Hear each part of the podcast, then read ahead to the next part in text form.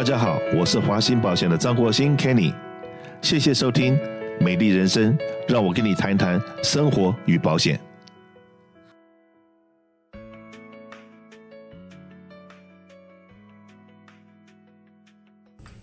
刚刚过完情人节，那我不知道这个收音机前面的听众有没有感觉到，这个有的时候情人的心思深如海，你有的时候真的是摸不透，也摸不透他这一分钟在想什么。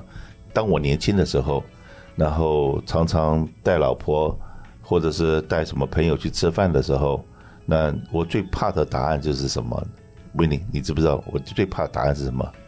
我的礼物呢？不是。OK，我就去哪里吃饭？你说呢？要吃什么？你说呢？随便你，随便你。然后你说好，那我们今天去吃日本料理。你有病吗？你又不是不知道我不吃什么什么吃生冷的。好，那我们去吃烤肉。你有病吗？那吃了以后会得癌症。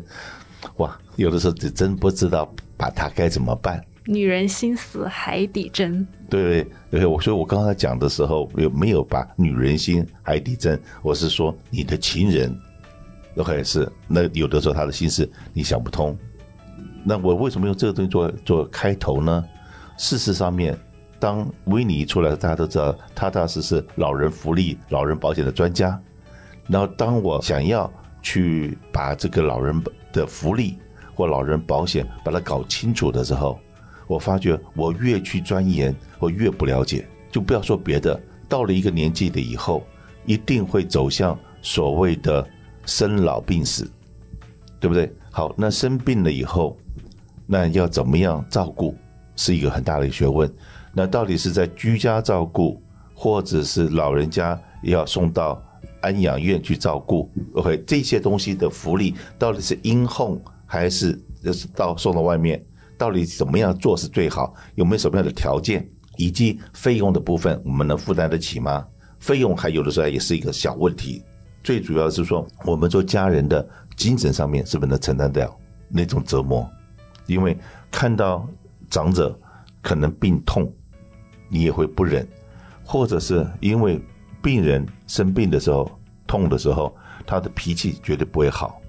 那他的脾气不好的时候，他没有地方发，可能你就是他的发泄的对象。但你能够承受多久？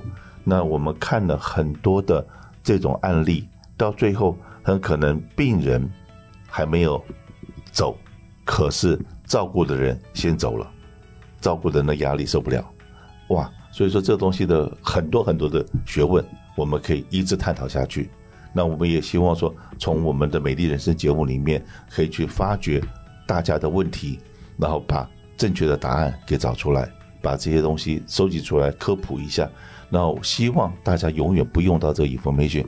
可当你用到的时候，当然我们今天的美丽人生人生节目可能就是播出来了以后，听到了以后很可能也就忘记了。有没有什么方法让我们的所有听众听完了以后，如果真的觉得有用的话，他到哪里可以把这东西找出来呢？可以上我们华兴保险的 YouTube 频道，搜索华兴保险，然后里面的美丽人生栏目就可以重复的，嗯、呃，收听我们这个 Kenny 的美丽人生这档栏目。是的，OK。所以说呢，真的，这个我们以后会在每一集的节目里面有这样子的资讯的时候，我们会把它变成我们的 YouTube 上面的节目。这样子的话，随时你有需要这方面 information，随时可以那个搜寻，可以找找到我们的资料。好，我们今天来跟维尼们聊一下，就也是跟老人退休金有关的问题。最近呢，老人退休金好像有大幅的上涨，可是呢，这个上涨的速度，如果有像瓦斯费涨的速度那么快，有多好？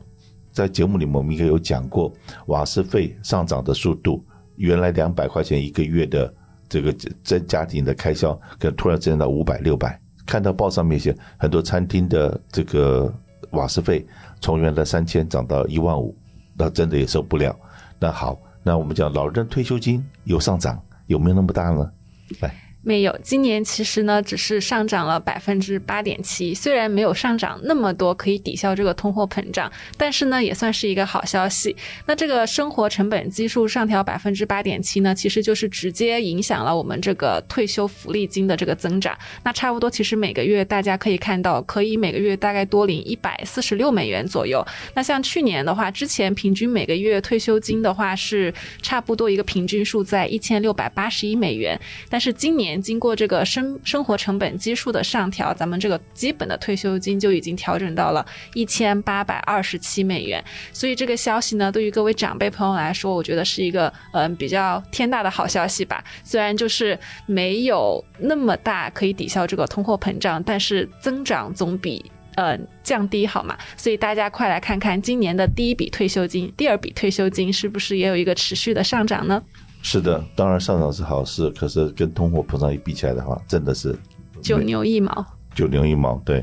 好，那再来呢？现在到了申请红蓝卡的年纪，就是六十四岁半、六十五岁，一定要提出申请，对不对？对。好，那可是就像我，我现在呢，已经是老人家了。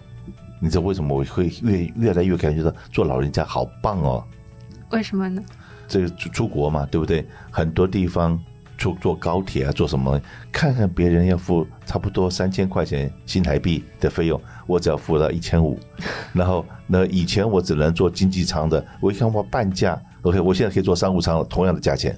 那真的很棒。对，然后长者折扣，呃，不是叫敬老折扣，敬老折扣五十 percent 呢，OK，所以说所以说进入了呃六十五岁，然后现在去吃吃自助餐的时候，我一进门呢，我就跟他讲说。哎，我已经六十五了，有没有什么折扣？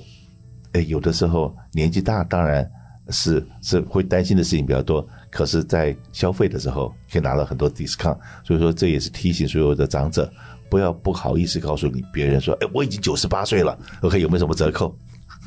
OK，好，那这样子的话，尽量的去去使用你的福利。可是像我现在六十六岁，还六十五斤，还没进入六十六，可是我还在工作。很多人七十几岁了还在工作。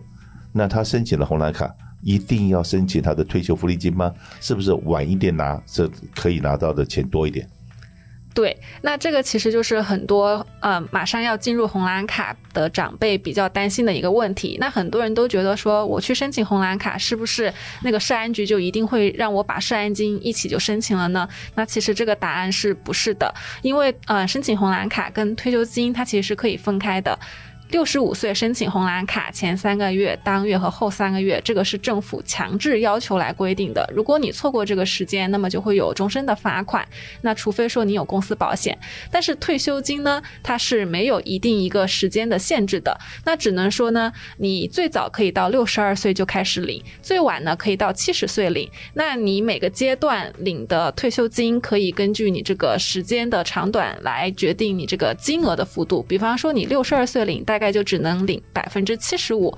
那像 Kenny 这样，如果努力工作到七十岁，那就可以最高领到全额退休金的百分之一百三十二。那所以这个就要看大家有多勤奋，在这个工作的岗位上有多么的热爱工作了。就像我太太常常问我：“你那么认真，那你是想多赚钱吗？”我常常问她，回答她的是说：“你到很多的慈善机构去看看，那些义工是不是都做非常认真？”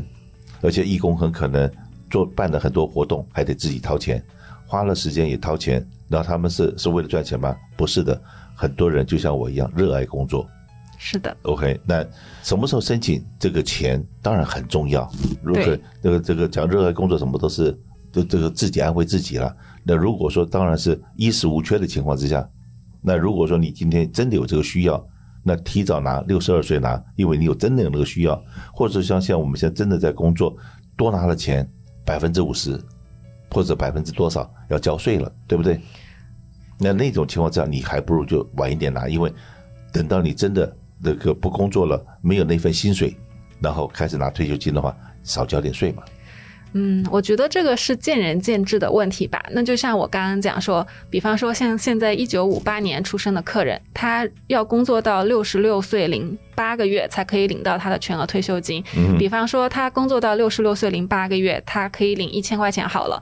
如果他现在决定六十二岁就去领他这个退休金，那么他就只能领百分之七十五，也就是只能领七百五十块钱。嗯，如果他决定工作到七十岁再领的话，那么他就可以领百分之一百三十二，就可以领取到一千。三百二十块，那其实这个中间还是有一个比较大的这个差额的。那很多长者朋友呢，他们就会来问，就会觉得说，到底是早领好还是晚领好？但是这个是个仁者见仁，智者见智的问题，因为咱们也不知道我们这个身体能健康到什么时候，对吧？嗯。很多客人就说早领早享受，我六十二岁就领了，虽然我只能领七百五十块，但是我早领了很多年啊。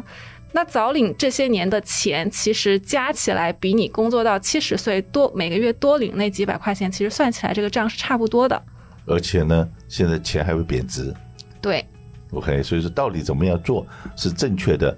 对，那因为你真的现在不愁不缺钱，还在上班的人，我个人建议了晚一点领，因为晚一点领那领个多一点嘛。你现在太早领了，对你来讲可能并没有什么增大的感觉，对不对？对。所以就大家要根据自己的这个财务状况啊，还有自己的身体状况啊，然后这些等等一系列因素来评判。那就如果说你早领和晚领，什么时候可以把那个多领的钱给追回来？你这个一个肯定有一个最终的时间嘛。是的，那你要看看你的基因呢啊，有的家族基因，家里的基因都是九十几岁、一百多岁，然后一个有的人好像这个家里的基因。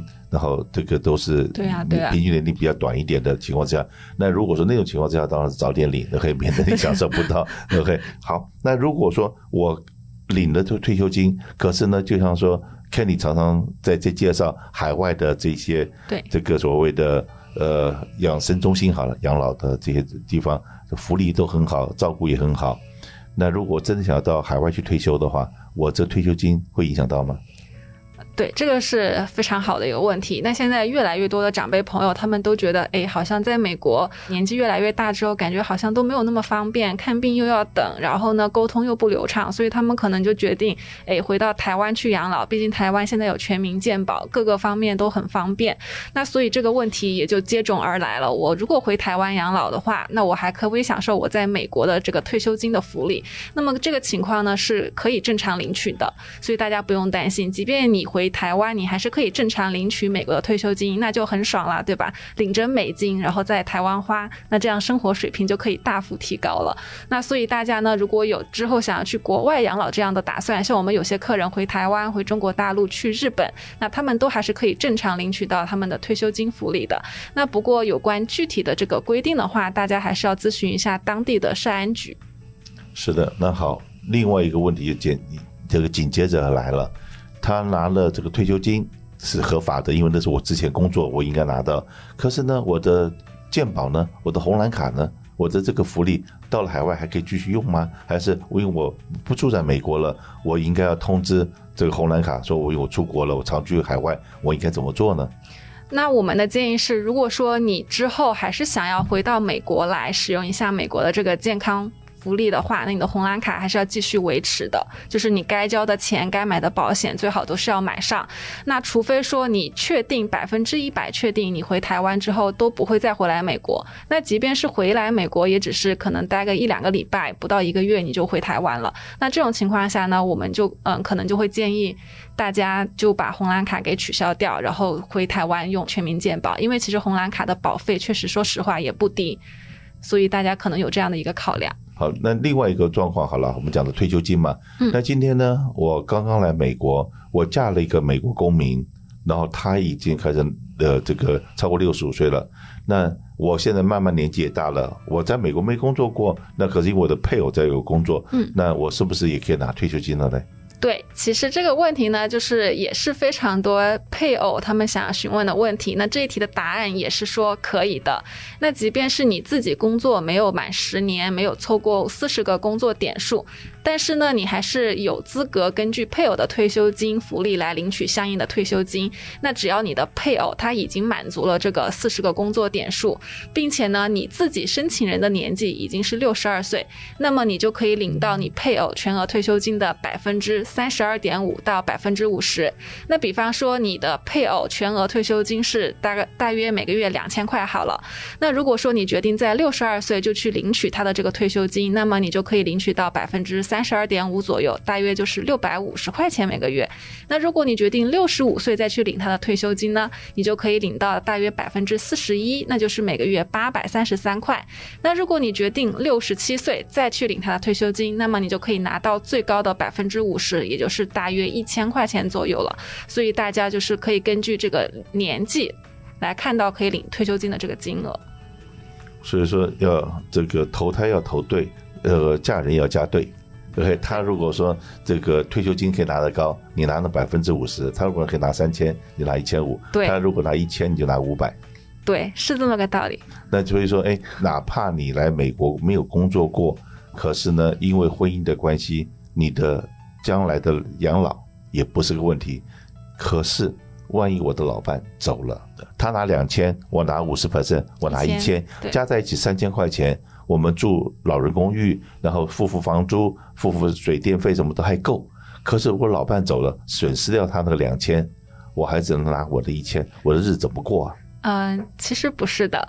如果说配偶离世的话，其实他的那个遗孀是可以领他百分之一百的退休金的，也就是他可以领到他的两千块钱。OK，对，OK，所以说是这样子的话，对，就比较放心一点。是，OK，好，再来。那如果说今天。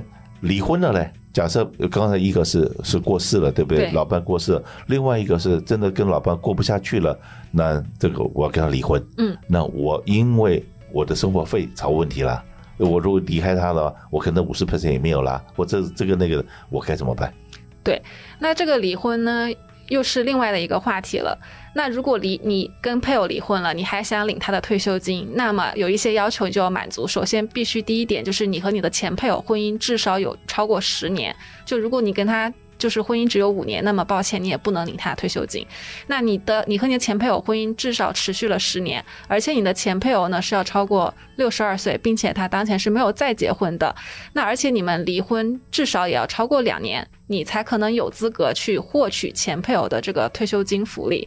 那不过大家注意的是，即便是前配偶或者是当前配偶，那你也最多领取的退休金就是不超过他百分之三十二点五到百分之五十之间。所以就要根据大家这个申请的年纪来看了。刚才中间有一句话，就是前配偶还不能结婚，前配偶结了婚的话，我就没了。当前的配偶又可以领他的福利了，对吧？对，所以说记住哦，OK，离婚协议里面还要讲到说你不准结婚，否则的话你结婚了，我的那五十 percent 也没有了。所以很多的，我刚刚讲说女人心深似海，那可是呢，我们的老人福利才真的是深似海。对，真的很复杂。对，想要搞清楚，常常注意我们的节目。那而且呢，我希望我用这种风格。就嬉笑怒骂，有一点开玩笑的方式跟大家来来讲解，而不是把条文念给你，希望你能接受。那当然，只是为了增加节目的效果，所以我用一些比较诙谐的呃字句，希望你能接受。那不要在网络上骂我，谢谢。不会。